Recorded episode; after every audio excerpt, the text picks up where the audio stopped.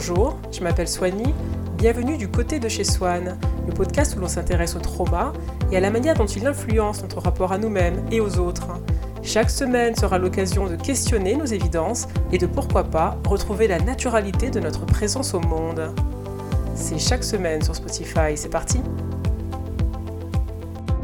Saison 2, épisode 2, bienvenue du côté de chez Swan, trauma et perfectionnisme au programme aujourd'hui. Comment peut-on guérir en intégrant davantage notre part d'ombre? C'est le sujet du jour, alors si vous le voulez bien, mettons tout de suite les pieds dans le plat. C'est quoi la perfection?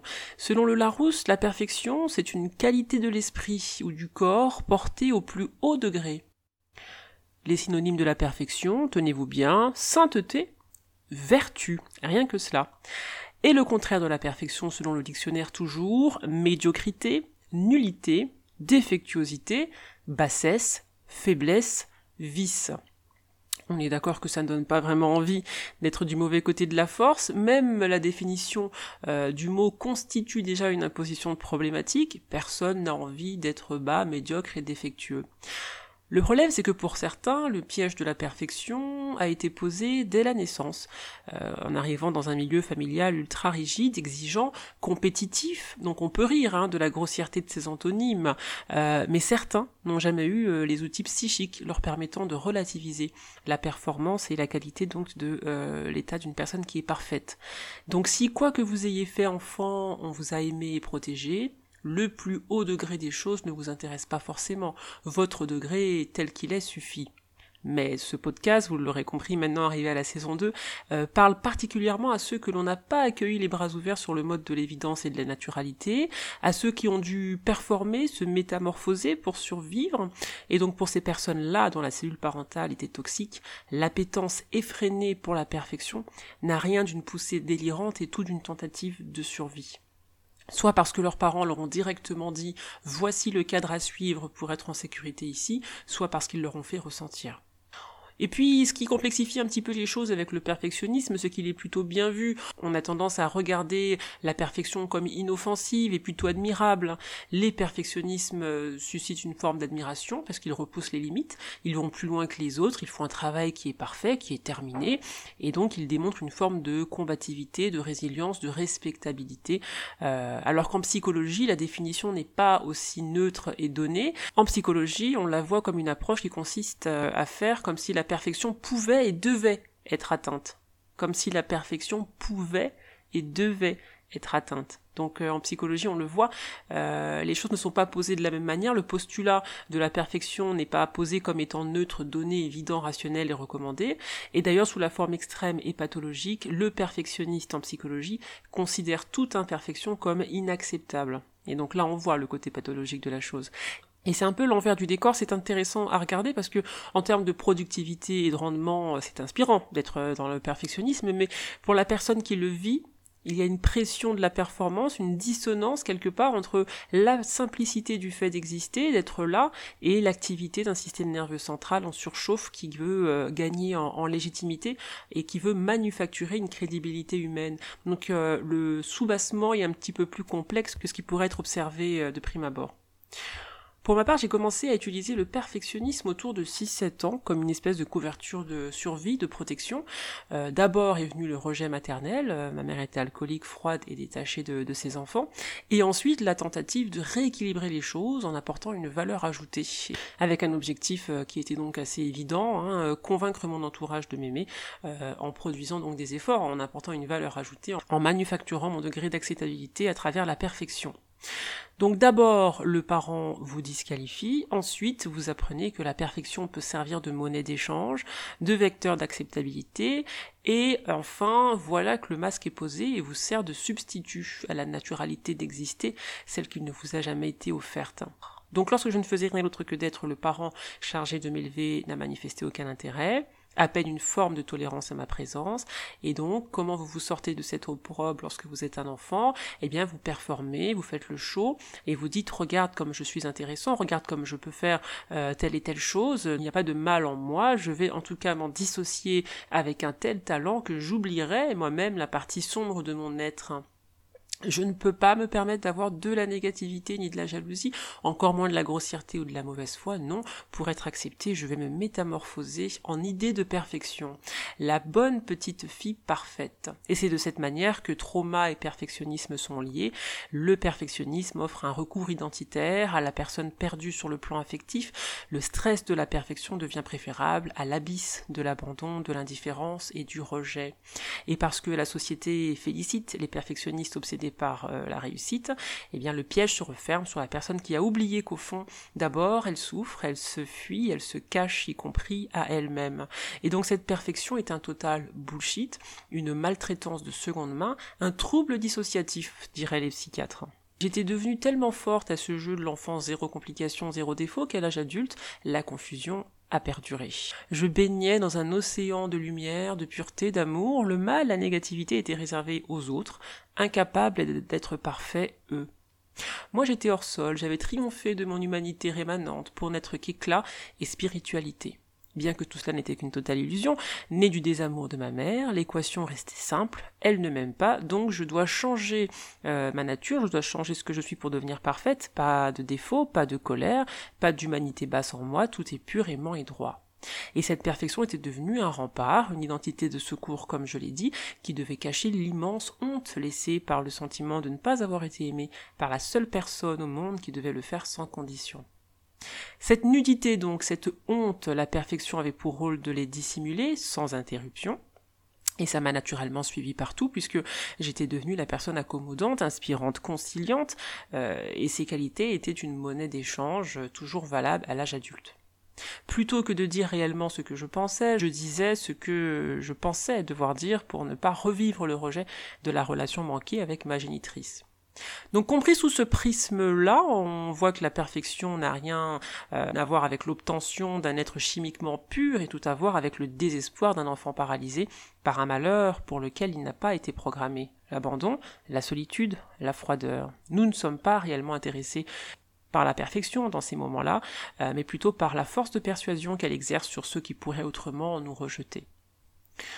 Bien évidemment, je n'en veux pas à la version enfant de moi-même qui a bricolé ce qu'elle a pu pour survivre, mais qu'est-ce que ça veut dire renoncer à l'âge adulte, à la dissociation engendrée par la perfection? Est-ce que l'on devient un être chaotique qui balance sa vérité aux autres sans filtre? Est-ce qu'on devient égoïste et méchant en envoyant tout bouler lorsqu'on sort de ce masque de perfectionnisme? Non, je ne pense pas. Je me rappelle de mes penchants négatifs avant la dissociation. Je pouvais me montrer égoïste et cassante. Euh, je voulais pas partager et j'étais euh, plutôt envieuse.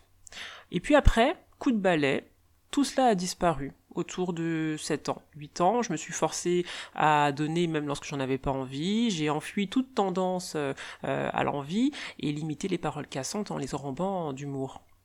Je l'ai tellement bien fait que je ne savais plus moi-même que j'étais capable de bassesse, je m'étais spiritualisé, euh, je m'étais coupé sur le plan cognitif de ces réalités, et donc, si je n'avais pas été dissocié, qu'est-ce qui se serait passé? Eh bien, si mon environnement avait été assez sécurisant pour accueillir toute la complexité de mon être, j'aurais été à la fois une fille intelligente, marrante, faux folle, qui n'aime pas partager, qui peut être envieuse, colérique ou impatiente, et qui a parfois donc les paroles qui piquent. J'aurais été tout cela en même temps, euh, et non pas juste ce que je me suis autorisé à être euh, ces 38 dernières années, et qui est la meilleure version de moi-même.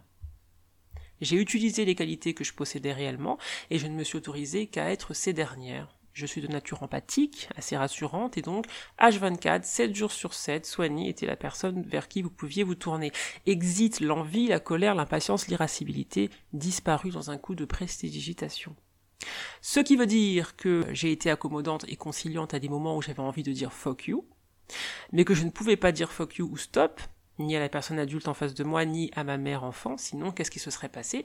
J'aurais été désavoué, repoussé, abandonné, excommunié, une trappe se serait ouverte sous mes pieds et j'aurais disparu. Ma performance de la super soignée toujours à l'écoute n'est que cela, une performance pour lutter contre la terreur d'abandon.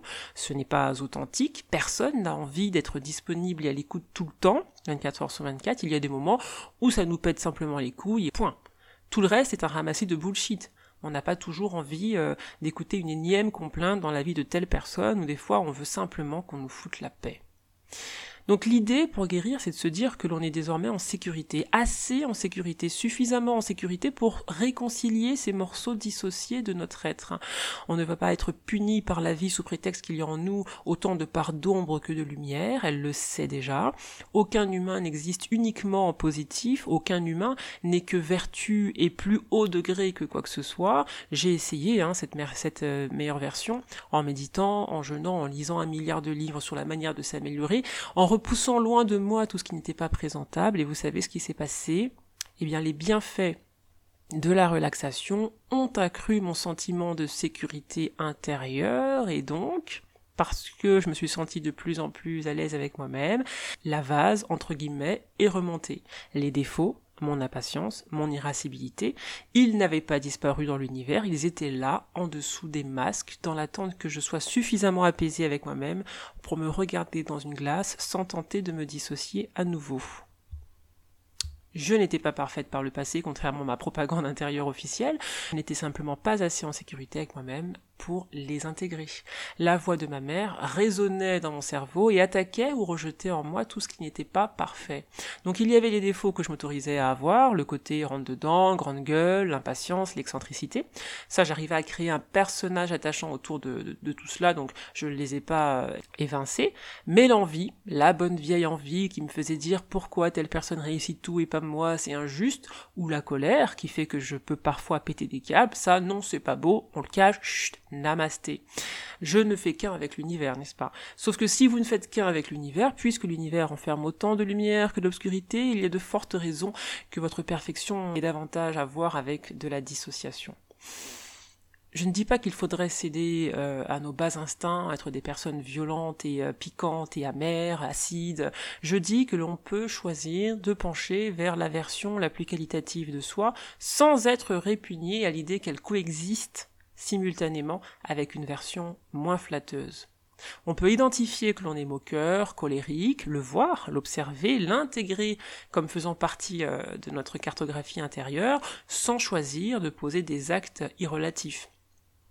Ça nous échappera parfois, hein, c'est évident, mais je crois que l'on peut choisir pour le bien commun euh, de poser la bonne action sans être hypocrite vis-à-vis -vis de soi-même. Je peux reconnaître dans mon cas que j'ai une colère enfouie, et reconnaître cette colère va me permettre d'apprécier toutes les fois où je choisis la conciliation et la douceur, et puis me permettre d'avoir peut-être plus de compassion, d'empathie, euh, lorsque cette colère sortira sur le mode du chaos tout ça, c'est moi finalement. Toute tentative de le séparer euh, vient d'une séquelle traumatique et me ramène à la petite Soigny qui ne choisit que le bien en elle, de peur qu'on la rejette.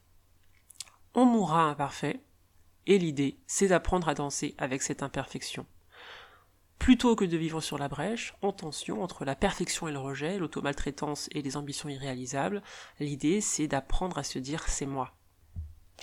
C'est ok d'être de travers parfois, d'avoir le mauvais mot, la mauvaise pensée, la mauvaise réaction. Le but de notre expérience humaine n'est pas euh, de ne pas ressentir ces émotions, mais d'apprendre à naviguer à travers elles. C'est ce qui rend l'humain si complexe. Je peux écrire un essai poétique inspirant sur le trauma, tout en étant pleine d'imperfections, tout en choisissant parfois des raccourcis, et tout en manifestant de l'irascibilité euh, ou même de la vexation dans une situation donnée. Et à chaque fois que l'on a érigé des hôtels pour déifier des personnages publics, que s'est-il passé? La réalité de notre humanité, haute et basse à la fois, a fini par arracher le papier peint de perfection qui devait la recouvrir. On ne peut pas choisir une dimension de notre humanité et appeler ça l'humain. Le plus haut degré côtoiera toujours par intervalles réguliers les bas instincts. Vouloir apparaître le plus haut possible, c'est surtout euh, pour un survivant de trauma ne pas vouloir être rejeté à nouveau.